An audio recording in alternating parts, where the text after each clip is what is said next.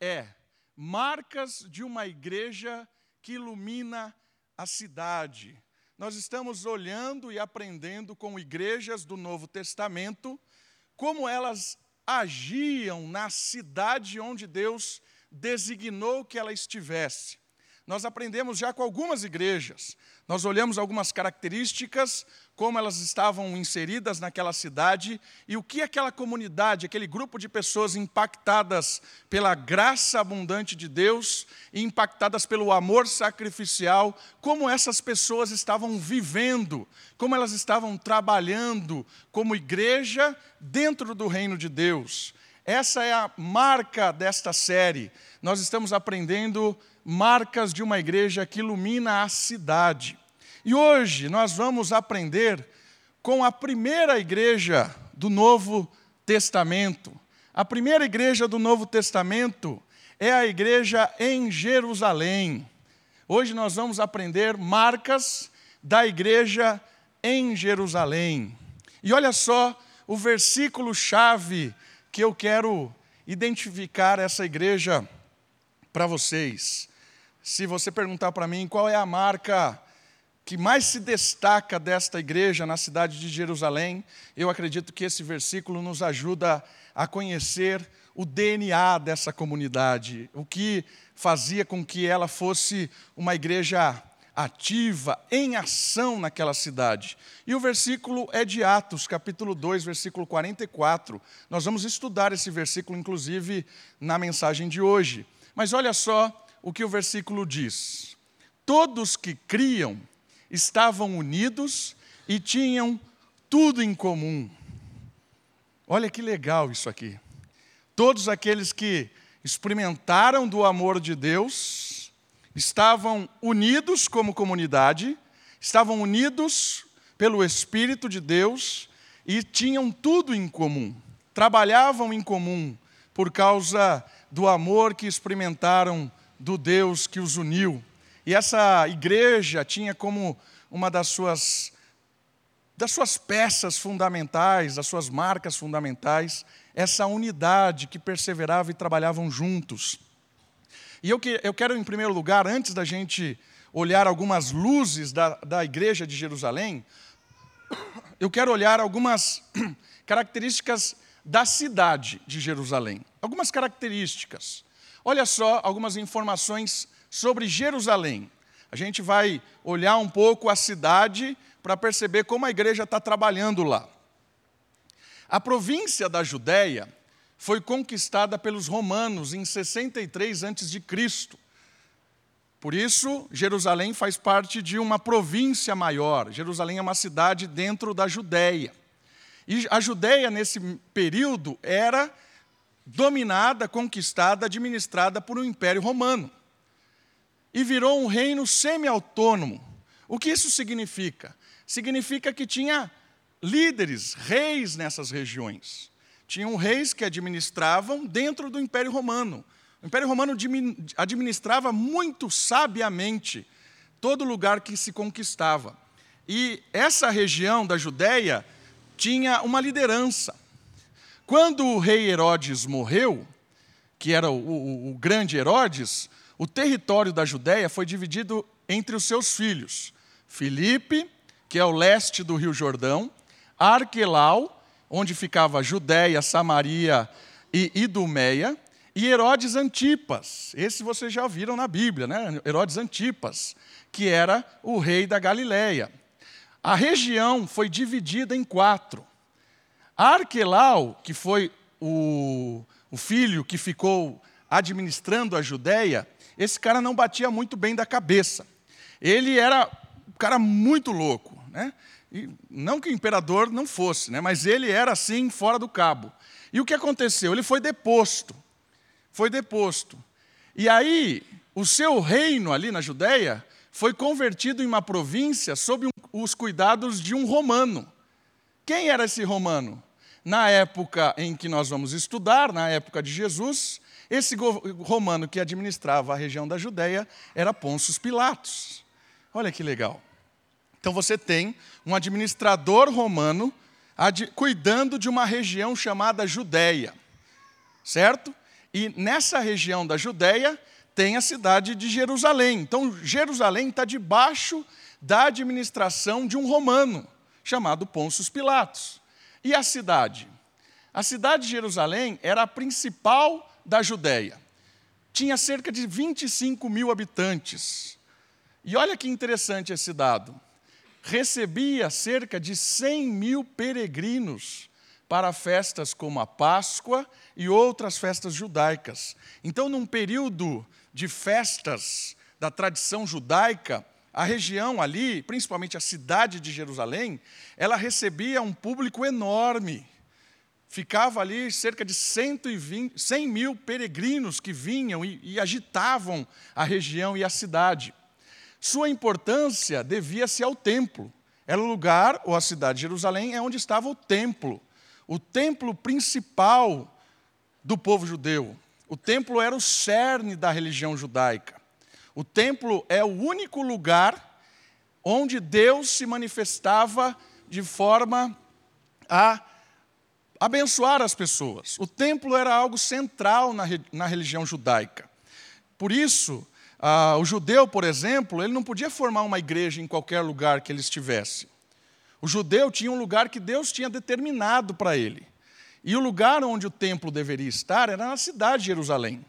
Por isso, o templo era o local da manifestação de Deus e ali acontecia sacrifícios, ali acontecia os rituais de adoração, ali tinham serviços prestados de culto a Deus. Era ali. Não tinha outro lugar. Não, não, não, não dava para ir para outro lugar, certo? Então, por isso que juntava essa grande multidão em festividades judaicas. O pessoal ia para adorar a Deus no templo. Ok? Uma outra coisa interessante: Jesus foi levado ali oito dias depois de nascer para que os seus pais fizessem a oferta obrigatória de um casal. Eles ofereciam um casal de pombos. Isso está em Lucas, capítulo 2, 24, se você quiser ver. Quando Jesus vai lá, é levado pela sua família para fazer esse sacrifício no templo. Então, a, a, a Jerusalém é a capital do judaísmo, é a capital da, da religião judaica, é ali onde acontecem as coisas. É ali onde estão os fariseus, os saduceus, os escribas, é ali onde estão os levitas, os sacerdotes, é ali que o negócio acontece dentro da religião judaica. Jerusalém é o cerne do judaísmo. Jerusalém é o cerne de Israel. Lembrando que Israel não tinha mais independência como nação. Israel estava subjugada ao Império Romano. Por isso você tem um administrador que cuidava daquela re região, que era Pôncio Pilatos. E você viu ali que existia o Agripa, que é até inclusive aparece no livro de Atos, que era outro que comandava uma região vizinha eram os, os líderes que administravam a região. Ok? Os romanos tinham especial atenção nesta época, devido ao medo de rebeliões concentrando forte aparato militar. A fortaleza Antônia servia para segurança e moradia do procurador romano. Jerusalém não era uma cidade tranquila. Jerusalém era uma cidade tensa. Existiam grupos como os Zelotes, por exemplo, que eram grupos judaicos que queriam derrubar o poder na marra. Existiam, por exemplo, esse grupo, eles, tinham, eles faziam manifestações é, nos períodos de grande movimentação de ataque aos romanos, por exemplo. Uma, uma das formas que eles faziam essas manifestações, durante essas, essas festividades, eles saíam é, disfarçados, com facas, por exemplo, e chegavam nos, nos soldados, naquela confusão que estava, e esfaqueavam. Os, os, os zelotes faziam isso, porque na cabeça deles, eles queriam derrubar o Império Romano, porque eles queriam que Israel voltasse a ter liberdade. Então não era um lugar, não era um lugar tranquilo. Era um lugar perigoso. Pôncio Pilatos, ali como administrador, ele estava o tempo todo ali mandando militares romanos para apaziguar, mandando pessoas ali para botar medo na população. Se você quer ter uma noção de como funcionava, eu vou te dar uma recomendação de um filme muito legal. Assista Ben-Hur. Já assistiu Ben-Hur? No Netflix tem um, um filme do Ben-Hur de, de dois episódios muito, mas muito bem feito. Conta-se a história de Ben-Hur e paralelo com a história de Jesus. O foco da história não é Jesus em Ben-Hur, é a história de Ben-Hur. Mas essa história, ela conta para nós um pouco do que era Jerusalém naquele período. A confusão que era. Se você não assistiu Ben-Hur, assista. É um filme muito legal que vale a pena você conhecer o ambiente de Jerusalém. Então era um lugar tenso.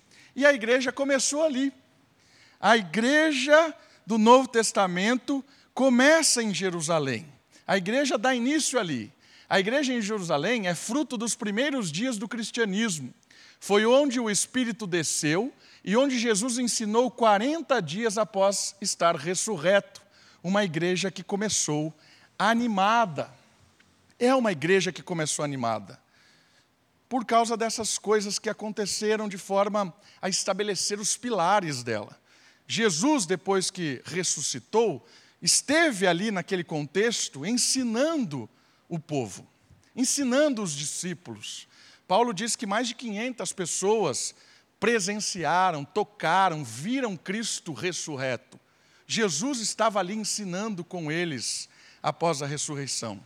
E Jesus prometeu algo significativo para a história da igreja, que foi a descida do Espírito. Jesus falou assim: não saiam de Jerusalém, porque a partir daqui nós vamos chegar aos confins da terra. A partir daqui, nós vamos levar essa mensagem até o último canto do mundo. Então, não saiam de Jerusalém até que o Espírito desça e dê poder a vocês poder espiritual para testemunhar e viver à luz do Evangelho. Então, era uma igreja que estava nos ensinamentos do próprio Cristo e depois receberam a terceira pessoa da Trindade, receberam o Consolador, o outro Consolador, que é o Espírito, que habitou no coração deles e que apoderou essa comunidade a se espalhar e, e, e o testemunho cristão foi amadurecendo. Então, ali é o pontapé inicial das igrejas. Jerusalém é onde a história começa. Então, eu gostaria, tem dezenas de coisas que a gente poderia aprender com Jerusalém, de forma muito positiva.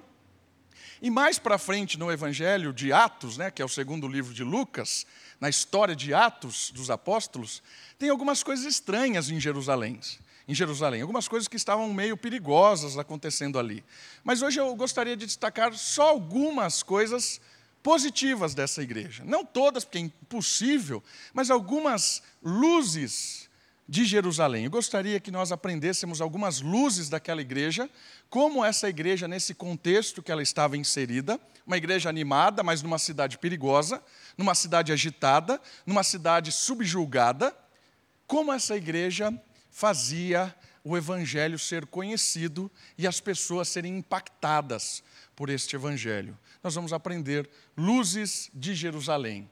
E a primeira luz e o primeiro texto nós vamos aprender que essa igreja de Jerusalém era uma igreja que iluminava, porque ela entendia que ela era parte do reino. Ela era parte do reino. Abra comigo a sua Bíblia em Atos, capítulo 1, do versículo 1 ao versículo 8. Jerusalém abençoava, a igreja de Jerusalém abençoava a cidade porque entendia que ela era parte do reino. Livro de Atos, ou se você quiser chamar de Evangelho de Atos, porque é o segundo livro de Lucas, Atos capítulo 1. Quero ler os primeiros versos e aprender a respeito desta primeira luz que ilumina a cidade nessa igreja. Diz assim a palavra de Deus. Fiz o primeiro relato, ó Teófilo, acerca de tudo o que Jesus começou a fazer e ensinar, até o dia em que foi elevado ao céu, após ter dado orientações pelo Espírito Santo aos apóstolos que escolhera. Depois de ter sofrido, apresentou-se vivo também a eles, com muitas provas incontestáveis aparecendo-lhes por 40 dias e falando das coisas referentes ao reino de Deus. Olha só. Esse é o grande ensino de Jesus. Vocês precisam aprender a respeito do reino de Deus. Enquanto participava de uma refeição com eles, ordenou-lhes que não se ausentassem de Jerusalém, mas que esperassem a promessa do Pai, a qual disse ele: De mim ouvistes. Porque, na verdade, João batizou com água, mas vós sereis batizados com o Espírito Santo dentro de poucos dias. E os que se haviam reunido perguntaram-lhe: Senhor, é este o tempo em que restaurarás o reino de Israel? Ele respondeu: Não vos compete saber o tempo ou a época que o Pai reservou por sua autoridade, mas recebereis poder quando o Espírito Santo descer sobre vós, e sereis as minhas testemunhas, tanto em Jerusalém, como em toda a Judéia e Samaria e até os confins da terra. A igreja de Jerusalém é o início e ela é parte de algo maior. A obra de Jesus foi seguida após a sua ressurreição com o principal objetivo de criar a mentalidade do reino em seus discípulos. A promessa do envio do Espírito é para que esta vida no reino de Deus pudesse ser vivenciada em cada pessoa, na igreja e em toda a sociedade por meio do testemunho da obra do Salvador. O que eu quero dizer com este parágrafo? Eu quero dizer que Jesus ficou 40 dias ensinando aquele povo de que existe um trabalho local e um trabalho mundial. O reino de Deus, ele está em Jerusalém, mas ele não ficará em Jerusalém. Esse é um contraste do que eles até o momento tinham vivido porque até aquele momento Jerusalém era o centro. Se você quer adorar a Deus, você vai aonde? Jerusalém. Se você quer oferecer sacrifício, você vai aonde? Jerusalém. Se você quer participar de qualquer coisa religiosa, você vai aonde? Jerusalém. Jerusalém é o centro. Mas a partir de agora, Jerusalém é a mola propulsora, ou seja, sabe a mola que vai impulsionar e vai fazer assim com o povo? Jesus está pegando a mola, está puxando a mola, está botando os discípulos assim, está falando assim: olha, Jerusalém não é mais o centro, Jerusalém agora é a mola. E o Espírito vai fazer com que vocês se espalhem, porque a partir de agora, o reino vai chegar em todo lugar. Por que isso é importante? Isso é importante porque se os discípulos e os apóstolos acreditassem que a igreja em Jerusalém fosse o centro, a missão não aconteceria. Se os discípulos não entendessem que a, o reino de Deus é maior que a igreja, que Jerusalém é parte do reino, mas não é o reino, eles não entenderiam que o evangelho chegaria na Samaria, terra onde eles odiavam. Lembra da, da oração que eu já falei para vocês que os judeus faziam? Obrigado, Senhor, porque eu não sou mulher, porque eu não sou samaritano. Lembram disso? Eles falavam isso. E porque eu não sou um cachorro. Essa é a oração do judeu. Eu não sou um samaritano. Eles odiavam os samaritanos. Por quê? Porque era, era um povo misturado. O que aconteceu na Samaria, a estratégia do Império Assírio, foi misturar a raça. Pegou os judeus e misturou com outros outros escravos de outras nações e ali formou-se um povo misturado, tipo brasileiro. Brasileiro não é nada, né? brasileiro é tudo.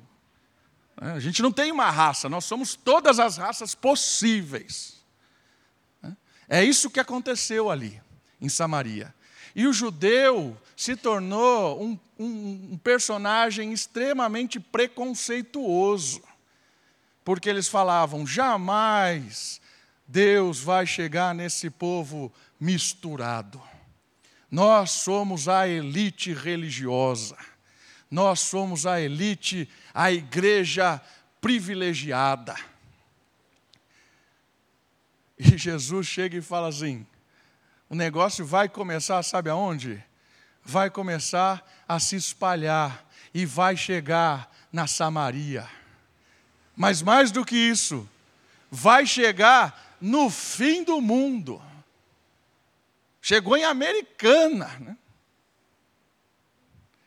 Chegou em Americana. Se não entendermos que nós somos parte do reino e não o reino, a gente vai viver um mundinho assim, ó. Que nem cavalo. A gente vai achar que nós somos a igreja mais boa do mundo. Nós somos o cerne, nós somos o centro da teologia, nós somos os bambambãs não sei da onde, porque aqui é o que acontece. Porque eu acho que é a minha igreja. E Deus, Filho, falando para eles durante 40 dias: Reino de Deus, não comunidade local. Comunidade local faz parte do reino. Querido, esse é um grande ensino muito importante. Nós precisamos entender que a Moriá é parte do reino e não é o reino. O reino é muito maior. Tem outras pessoas em outros lugares que também estão levando o evangelho, que também estão testemunhando, que também estão pregando a respeito de Deus. E essas pessoas são nossos irmãos, são nossos parceiros de missão. Nós estamos juntos. Isso nos coloca no nosso lugar. Nós somos parte. Nós não somos o todo. Se a gente não entende isso, a igreja começa a crescer, se fortalecer, ela vira uma igreja exclusivista. O que é uma igreja exclusivista? A nossa igreja é a certa, as outras, mais ou menos. Quantas comunidades evangélicas hoje têm certeza que elas são a comunidade certa, absoluta, não existe ninguém mais certo do que a gente. Perdeu a noção do reino, perdeu a noção de trabalhar em comunidade, em unidade. E a marca lá que a gente leu em Atos lá, era uma igreja que permanecia junto, era uma comunidade junto, que sabia que aquilo ia se espalhar. Irmãos, a gente tem que ter essa noção de que nós somos parte de algo muito maior que o que nós fazemos aqui em Americana é uma parte do projeto de Deus muito maior. E qual é o projeto de Deus? Todo lugar, todo canto do mundo conheça o Salvador, aquele que transforma a vida e toda a criação de uma forma inacreditável aquele que dá vida ao morto, que cura o enfermo, que liberta do vício, da escravidão. É esse o Evangelho, e o Evangelho é pregado por meio de pessoas que fazem parte do reino, e nós somos uma pequena parte do reino. Isso nos traz um senso de humildade e um, um senso de parceria também de nos importar com os irmãos que estão sofrendo em outras cidades, em outros locais, com irmãos que estão passando necessidade em outros países, em outras cidades, sei lá. Orar por eles, investir, trabalhar junto.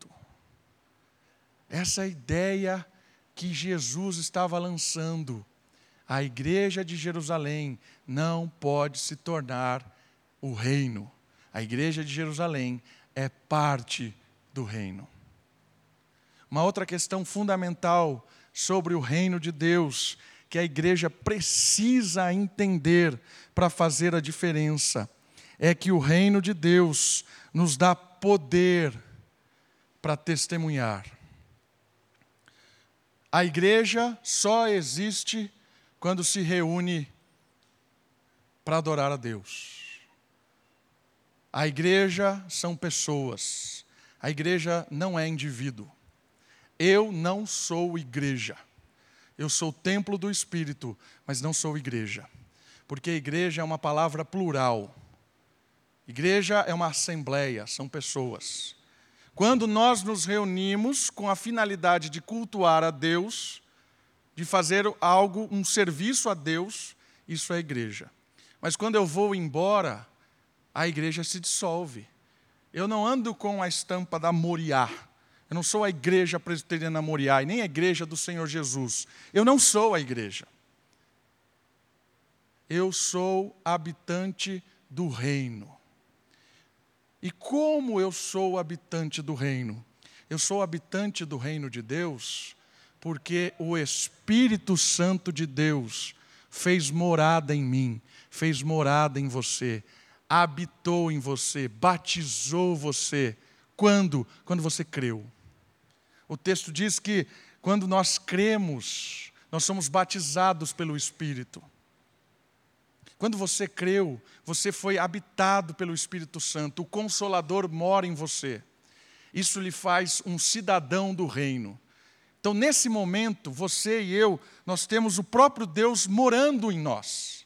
Isso me faz um cidadão celestial. Então, quando acabar o culto, a igreja vai se dissolver, mas o reino vai ser expandido por meio de cada um de nós, com o nosso testemunho, que vai chegar na rua de baixo, no bairro do, do lado, na cidade vizinha, onde Deus te mandar. Por isso que o reino é maior que a igreja.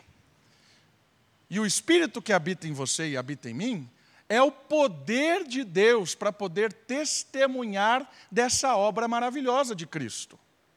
A obra que perdoa pecados, a obra que faz a pessoa se acertar com Deus, a obra que perdoa, que restaura.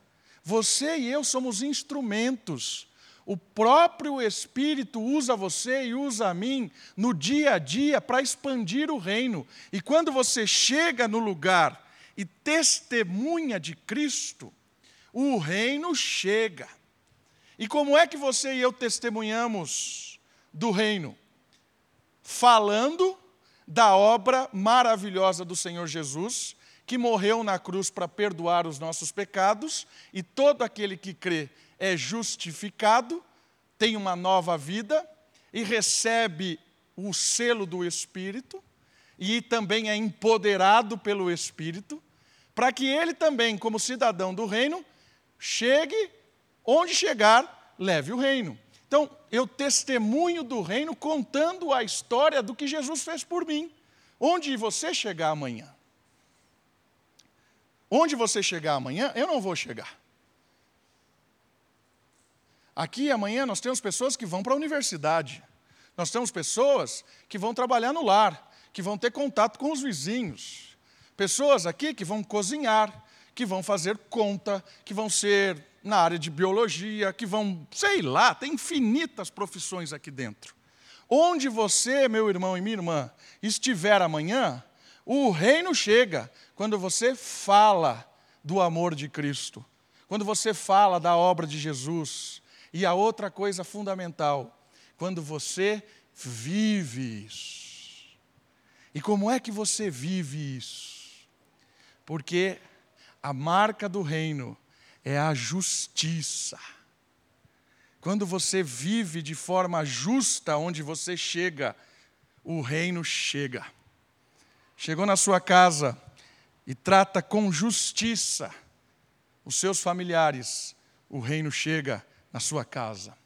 Chegou no seu trabalho amanhã, chegou, trata as pessoas com justiça, com integridade, o reino chega no seu trabalho. Chegou no seu estudo, trata as pessoas com justiça, estuda com justiça, com integridade, o reino chega. Não adianta nada chegar lá e viver de forma secular. E o que é viver de forma secular? É viver conforme o século determina que nós vivamos. O século determina que a gente viva de forma extremamente egoísta. O que vale é conquistar. O que vale é ter dinheiro no bolso. O que vale é pagar as contas, porque ninguém paga a sua conta, afinal de contas. É você que paga. Então, que se dane todo mundo, que se lasque todo mundo. Eu vou fazer o dinheiro chegar aqui no meu bolso e eu não quero nem saber o que os outros estão pensando. É isso a mentalidade do século. Você tem duas formas de trabalhar amanhã, meu irmão e minha irmã de forma secular, onde o século determina as suas ações, ou de forma a seguir o reino. E o reino traz a justiça, traz a integridade, traz a transformação, traz vida. Duas maneiras. Você escolhe a maneira que você vai viver amanhã de manhã o reino traz libertação para você, para as pessoas que convivem com você e para o seu trabalho como um todo. Você pode viver e trabalhar de forma secular ou viver e trabalhar guiado pelo reino de Deus. Essa é a diferença. Jesus está propondo para que as pessoas entendam que o reino é maior que a igreja. Porque se você não entender isso, meu irmão e minha irmã, amanhã você vai viver de forma secular, porque o reino vai ficar aqui com a igreja quando o culto acabar. O culto acaba, eu vivo de segunda a sexta, sábado de forma secular, domingo eu venho cultuar ao Senhor. Aí eu mudo a chavinha para reino, espírito, gratidão, louvor. Desligo a chavinha, acabou o culto secular. Jesus está dizendo: não é isso. E depois o apóstolo Paulo vai complementar essa informação em Romanos capítulo 12, quando ele diz assim: Não vos conformeis com este século, não seja alguém secular. Ao contrário, vos transforme todos os dias com a renovação da sua mente. Porque se você não acreditar nisso de verdade, não vai mudar se você não crer que o Evangelho, que o reino liberta e transforma as pessoas, não vai mudar. Você precisa crer todos os dias. É uma luta contra a incredulidade todos os dias, porque todo dia eu quero ser incrédulo, todo dia você acorda incrédulo, todos os dias eu luto contra o nosso, eu luto contra o meu e você contra o seu coração enganoso. Nós queremos ser incrédulos. Mas o apóstolo Paulo diz assim: Não vos torneis como este século, mas diariamente transforme a sua mente, para que você e eu experimentamos a boa e perfeita e agradável vontade de Deus, que o reino chegue. Percebeu? O que você acha que aconteceu em Jerusalém? Quando o Espírito chegou e esse pessoal, esse pessoal começou a viver assim. Numa só, numa só pregação de Pedro, cerca de 3 mil pessoas se converteram. Numa só. As pessoas começaram a ouvir, porque viam dia a dia o testemunho dessas pessoas. Viam quem era Pedro e quem se tornou Pedro. Viam quem era Paulo e quem se tornou Paulo. Viam quem era cada um daqueles discípulos e viu o que o Evangelho fez. É aí que as coisas são transformadas. Uma marca de Jerusalém que iluminava a cidade, uma marca da comunidade de Jerusalém, da igreja de Jerusalém, é que eles entendiam que eles não eram o reino, eles faziam parte do reino e que eles estavam dispostos a viver uma vida guiada pelo reino de Deus. A segunda marca dessa igreja, a segunda luz desta igreja que nos ensina, nós vamos para um outro texto agora. Era uma igreja cheia de temor. Olha que legal isso aqui. Atos capítulo 2, 42 a 47. Um pouquinho para frente, por favor, queridos. Atos capítulo 2, 42 a 47. Diz assim: E eles perseveravam no ensino dos apóstolos e na comunhão, no partir do pão e nas orações. Em cada um havia temor. E muitos sinais e feitos extraordinários eram realizados pelos apóstolos. Todos os que criam estavam unidos e tinham tudo em comum. Vendiam suas propriedades e bens e os repartiam com todos, segundo as necessidades de cada um. E perseverando de comum acordo, todos os dias no templo e partindo o pão em, cada, em casa em casa, comiam com alegria e simplicidade de coração, louvando a Deus e contando com o favor de todo o povo. E o Senhor lhes acrescentava a cada dia os que iam sendo salvos. A comunidade começou a caminhar. E eu gostaria de destacar temor. Num versículo diz isso: em cada um, cada um havia temor. A gente começou o culto hoje falando sobre isso, né? Sem temor, perde-se tudo, pois o temor ao Senhor é o princípio da sabedoria, como diz Salomão no livro de Provérbios. O temor é o princípio da sabedoria. Temer é o start, é o início para que possamos experimentar a ação de Deus em mim e em nós. E aqui é o texto de Gênesis 18, 27, que a gente leu no começo do culto, do diálogo de Abraão com o próprio Deus. Temor é o princípio da sabedoria. Esse é o resumo do livro de Provérbios. Por que, que esse é o resumo do livro de Provérbios? O livro de Provérbios são orientações do pai para o filho de como viver neste mundo. É um mapa da, da mina o mapa do tesouro, é o GPS. Como viver nesta vida. E Salomão chega e fala assim: Eu vou orientar o meu filho com essa marca, essa, esse guia. E ele diz assim: Meu filho, o diferencial é o temor. O princípio da sabedoria é o temor.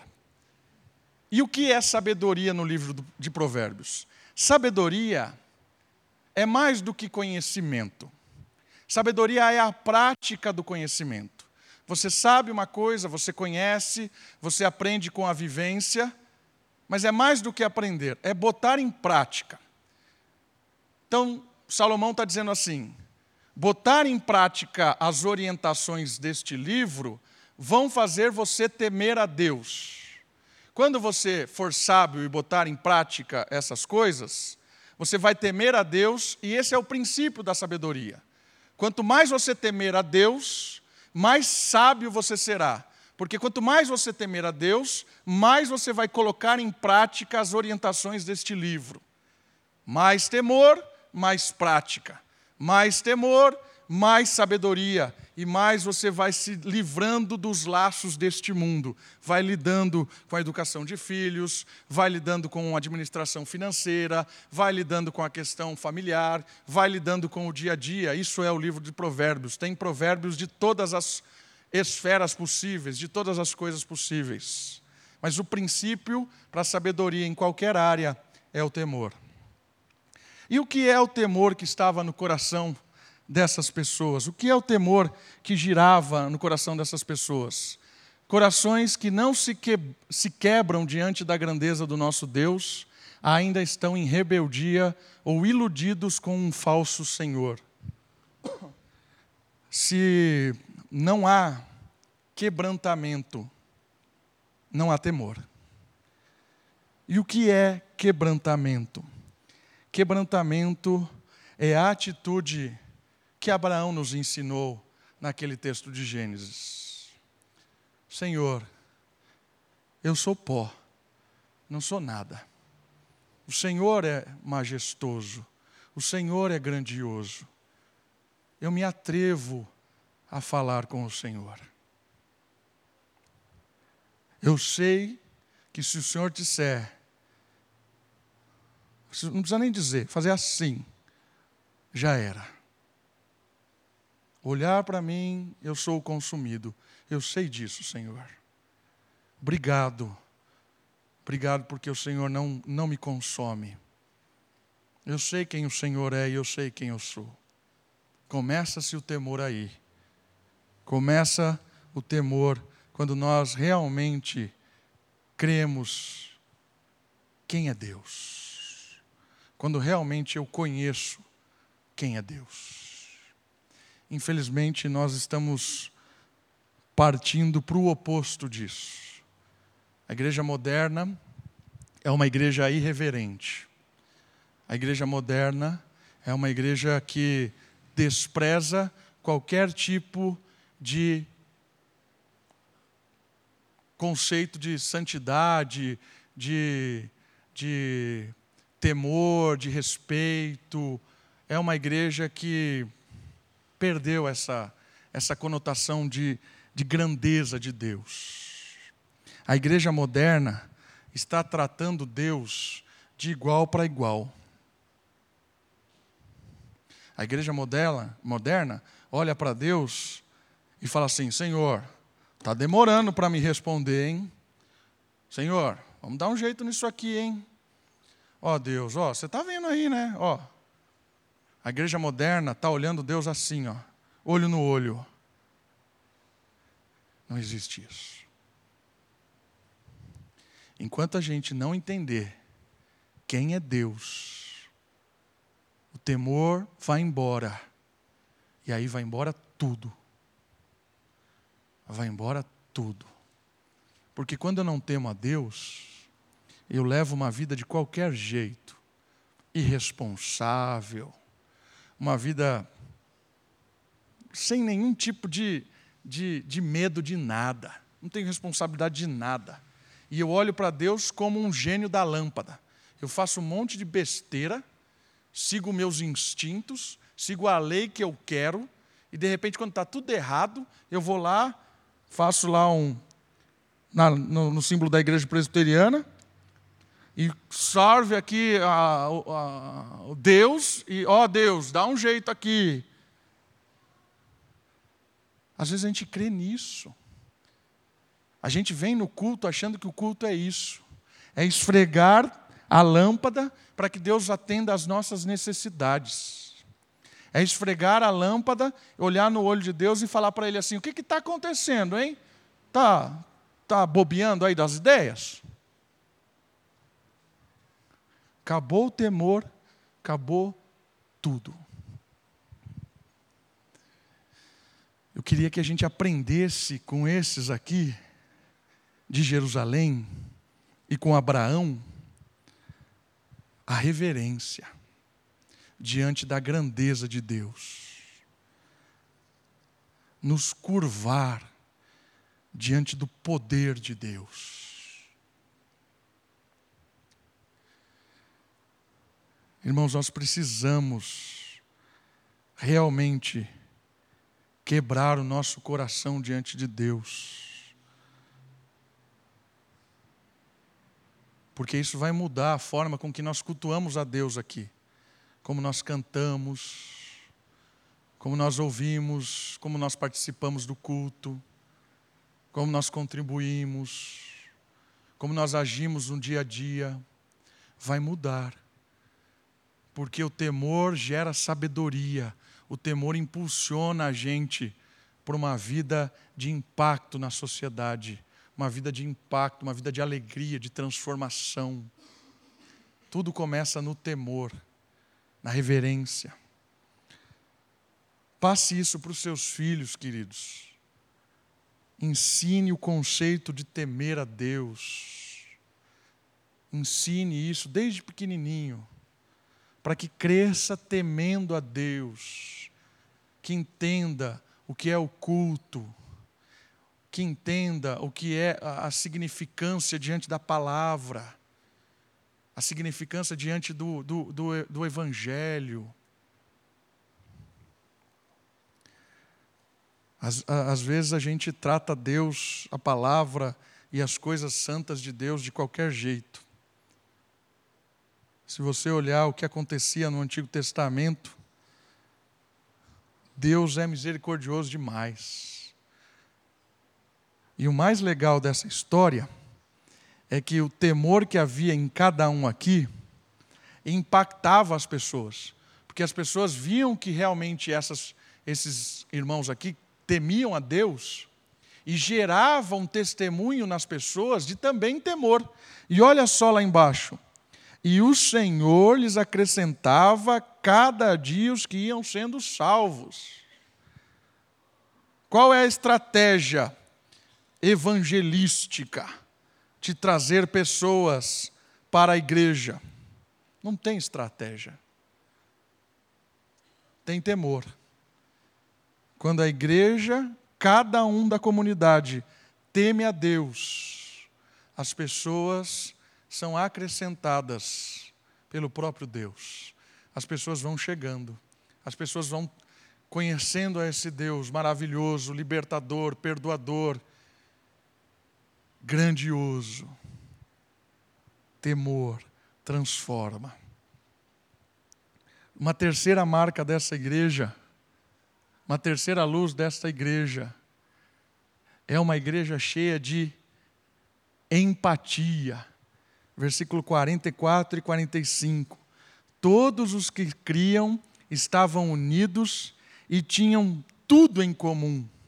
Vendiam as suas propriedades e bens e os repartiam com todos, segundo a necessidade de cada um. Olha só, o que é empatia? Empatia é sentir, procurar sentir o que o outro está sentindo. Esse texto fala algumas coisas legais. A proposta de comunidade é a de pensarmos em trazer uma unidade comum, ou seja, como podemos caminhar juntos seguindo ao Mestre em um mundo mau. Como seguir juntos no mundo mau? Uma forma de ensinar a sociedade egoísta de, e marcada pela conquista está no coração desprendido em partilhar. O que você acha que acontecia quando o cidadão, a cidadã de Jerusalém, olhava para essa igreja e via a empatia, e via essa atitude aqui. Pessoas que estavam sendo perseguidas, pessoas que estavam sendo desprezadas pelo Estado, que estavam sendo exploradas pelo Estado, que estavam sendo ridicularizadas pela religião da cidade, olhavam para essas pessoas e essas pessoas estavam juntas. Um olhava para o outro, via a necessidade e partilhava. Um sentava do lado do outro, ouvia, chorava junto, caminhava junto. O que você acha que acontecia nessa cidade? Quando os outros, numa cidade extremamente hostil, numa cidade extremamente perigosa, olhava esse tipo de atitude desses irmãos. O que você acha que acontecia? Era um impacto. As pessoas não acreditavam. Era algo surpreendente. Era uma afronta até ao próprio Estado. Quando o imperador Nero, que é um dos mais malucos possíveis, Nero era assim, não faltava um, faltavam uns dez parafusos na cabeça desse cara ele decidiu atacar fogo na cidade de Roma.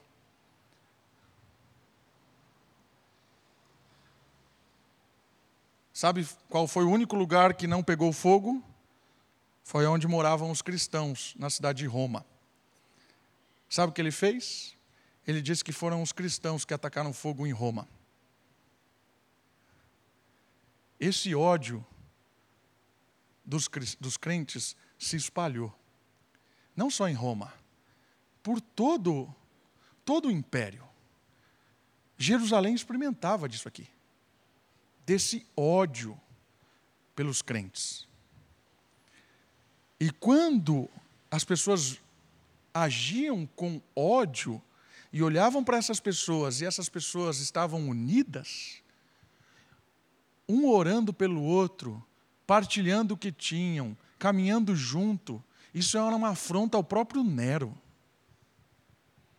Quanto mais o sangue desses crentes era derramado, mais brotava a crente. Quanto mais se matava a crente, mais brotava. O sangue dos mártires regavam o testemunho e brotava a crente. Porque essas pessoas eram baseadas no amor de Deus e caminhavam juntas. Meu irmão, minha irmã, nós não estamos num lugar de perseguição, ninguém vai nos matar amanhã por causa do cristianismo, ninguém vai entrar aqui, pichar a igreja, não vai acontecer isso. Muito difícil. Nós estamos num país em que há uma liberdade muito grande religiosa. Isso não vai acontecer. Qual é o nosso inimigo? O inimigo da empatia. É o egoísmo do século. É a vida autônoma. Eu tenho as próprias leis. Hoje, cada vez mais, o mundo se faz exclusivo a mim. Eu quero que tudo gire em torno de mim. É assim que o mundo vai funcionar, cada vez mais. Cada vez mais eu vou ter menos tempo para ouvir as pessoas, cada vez mais eu vou ter menos tempo para abrir a porta da minha casa para receber uma pessoa, cada vez mais eu vou é, fugir de aglomeração, de estar junto. Não sei se você já ouviu falar dos desigrejados. Que são os desigrejados? São pessoas que entendem que eles não precisam da comunidade. Eles podem viver a sua vida cristã sozinhos. E como eles cultuam a Deus? Na internet. Assiste lá uma mensagem, lê um, texto bíblico, canta uma música sozinho. É isso. É a vida do desigrejado. Isso está na moda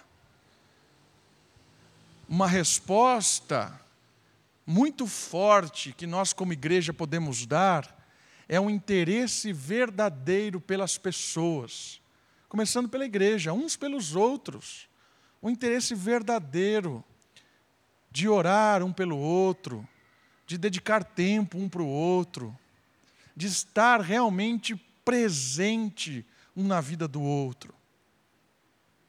Não só em momentos bons, é bom estar junto para comer um churrasco. Mas em momentos que a gente precisa desabafar, chorar, é isso que o texto está nos desafiando a fazer, a estar disponível, a, a, a, a, a se aproximar das pessoas. Todo mundo que está aqui, ninguém tem tempo, nenhum de nós. E outra coisa muito importante: você nunca vai ter tempo. Quando eu me aposentar, eu vou fazer. Não vai. Ah, quando eu conquistar, tiver um emprego lá, quando eu abrir minha lojinha, botar não sei o que lá, aí eu vou. Não vai. Ah, quando eu. Não vai. Se você não faz hoje, do jeito que você está vivendo hoje, você não vai fazer nunca. Escreve o que eu estou dizendo. Se você está esperando se aposentar, casar, fazer qualquer coisa para se envolver com pessoas, para se dedicar ao reino, você nunca vai fazer. Tem que começar hoje. Amanhã de manhã, no seu trabalho, levar o reino temendo a Deus, com empatia pelas pessoas que estão ao seu redor e pela comunidade. E por último, último, era uma igreja envolvida. Vai um pouquinho para frente, capítulo 6, de 1 a 7.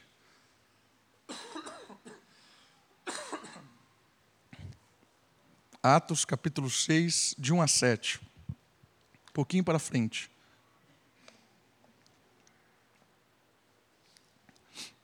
Naqueles dias, crescendo o número dos discípulos, houve reclamação dos judeus de cultura grega contra os demais judeus, pois as viúvas daqueles estavam sendo deixadas de lado na distribuição diária de mantimentos. Tem problema na igreja dos apóstolos? Tem, olha aí. Tem problema na igreja de Jerusalém? Tem. Tem murmuração? Tem, olha aí. E aí o que aconteceu? Em razão disso, os doze convocaram a multidão dos discípulos e disseram: Não faz sentido que deixemos a palavra de Deus e sirvamos a mesa. Portanto, irmãos, escolhei dentre vós sete homens de boa reputação, cheios do Espírito Santo e de sabedoria, ao quais encarregaremos deste serviço. Mas nós nos devotaremos à oração e ao ministério da palavra. A proposta agradou a todos e elegeram Estevão, homem cheio de fé e do Espírito Santo, Filipe, Prócoro, Nicanor, Timão, Pármenas e Nicolau, prosélito de Antioquia. E os que apresentaram perante os apóstolos, os quais, depois de orar, impuseram-lhes as mãos. E a palavra de Deus era divulgada de modo que o número dos discípulos em Jerusalém se multiplicava muito, e vários sacerdotes obedeciam à fé. O que aconteceu aqui, queridos? Olha o que aconteceu. Conforme a necessidade apareciam, complicações surgiam. A resposta da igreja foi envolvimento. Diferente de simplesmente apontar as necessidades, é se dispor para suprir a esta necessidade. Cada pessoa contribuiu conforme a sua habilidade, seu dom e com isso a igreja cada dia mais iluminava a cidade.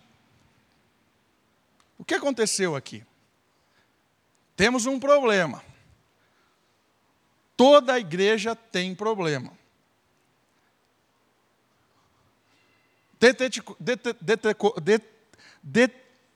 não vai sair essa palavra. Detectou o problema. Encontrou. O que vamos fazer? Vamos resolver. E como nós vamos resolver? Precisamos de pessoas. Tem pessoa? Tem pessoa. Elas querem? Elas querem. Elas vão se envolver? Vão se envolver. Elas vão servir? Vão servir. As pessoas gostaram dessa ideia. Começou a resolver o problema e mais pessoas se converteram. Às vezes, nós olhamos o problema da igreja. Olha só, poderia ter isso na comunidade. Por que não se faz isso? Por quê? Talvez porque você poderia fazer. Ah, por que não vamos fazer tal coisa? Porque talvez você nunca tenha se oferecido para fazer. Ah, a igreja podia fazer isso. Talvez podia. Por que você não faz? É isso que aconteceu aqui. A igreja entendeu o reino. A comunidade entendeu a dinâmica do reino. E a dinâmica do reino é a dinâmica de pessoas que fazem parte do reino, pessoas que estão envolvidas, pessoas que querem servir e ser servidas. A ideia é essa. Queridos, tem tanta coisa para fazer, tem tanta coisa e tem tanta coisa, tem tanta gente envolvida, isso é legal. Isso alegra. Olhando aqui em Jerusalém, nós percebemos a disposição de pessoas se envolverem para abençoar pessoas. Isso é legal. Eu creio que a nossa comunidade tem se despertado para isso. Isso é animador. Mais e mais pessoas têm se envolvido. Glória a Deus por isso, graças a Deus por isso. Nossa igreja tem se, se despertado para isso. Graças a Deus. Nossa comunidade, isso é um motivo de louvor, de gratidão a Deus. Nós temos cada vez mais, cada dia que passa, pessoas querendo servir. Amém por isso. Graças a Deus. Isso é um ponto muito positivo aqui da nossa comunidade. Nós estamos dispostos, isso é legal. Ao mesmo tempo, quanto mais pessoas se envolvem, sabe uma coisa que acontece? Mais coisa você vê que tem para fazer. Quanto mais pessoas vai levando o negócio para frente, mais o leque se abre e mais pessoas se precisa. Então, olha só que legal. E essa é a dinâmica. Estamos indo? Estamos indo. E sabe o que Deus está falando? Vai chegar pessoas. E o número dos discípulos em Jerusalém se multiplicava. Se você está disposto como vários da nossa comunidade têm se disposto a servir, vai surgir pessoas, vai chegar mais gente. Então eu quero animar você, meu irmão, minha irmã, que está aí no seu, no seu sonho, no seu plano, no seu ministério, no seu despertar. Você está querendo se envolver, está se envolvendo, e olha que o leque se, se multiplica. E às vezes você olha e não tem mais gente.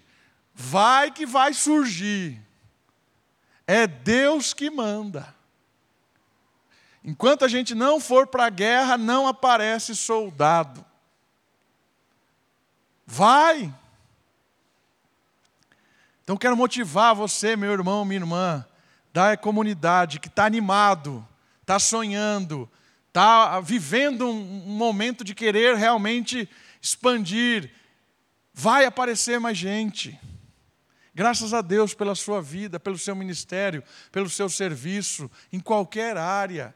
E graças a Deus por todo mundo, graças a Deus pelos, pelas irmãs que preparam o café, café de manhã, café à noite, pelos meninos que varrem lá a igreja, que, preparam, que recolhem as cadeiras, pelos professores que preparam aula, pelo pessoal do departamento infantil, pelos líderes da célula, pelo pessoal que se envolve com a capelania, pelo pessoal que está envolvido com, com missões, pelos irmãos que são fiéis todos os dias orando, no ministério de oração pela igreja, todo dia ora na sua casa, dedica um tempo da sua vida para orar pela igreja, é bênção. Mais pessoas vão se envolver. Nós temos um grupo de pessoas motivado. Isso eu quero animar você também a fazer parte, a experimentar a glória de Deus, o brilho de Deus acontecendo quando a gente vai comunicando o Evangelho, vivendo à luz do Evangelho. Graças a Deus pela nossa comunidade e ao mesmo tempo estou motivando outros a se envolver. Tem muita coisa para fazer, porque a gente está tá fazendo, irmãos. Isso é um ponto muito legal da nossa comunidade. Nós estamos expandindo. Está aparecendo mais coisa para fazer. E você é muito bem-vindo para fazer. A igreja de Jerusalém multiplicou, porque se envolveu com o reino, temeu a Deus, amou as pessoas e se dispôs a trabalhar. A igreja Americana pode experimentar um avivamento fantástico, um quebrantamento fantástico. E eu creio que nós vamos experimentar, irmãos. Nós estamos dando passos para isso. Graças a Deus pela nossa comunidade.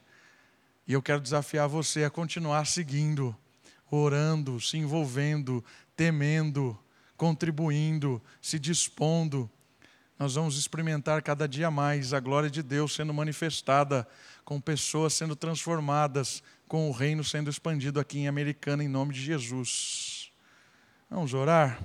Abaixe sua cabeça, feche os seus olhos. Vamos orar. Ore para que a gente experimente também aquilo que Jerusalém experimentou com grande poder naquela cidade, com grande ousadia viveram o evangelho do Senhor Jesus.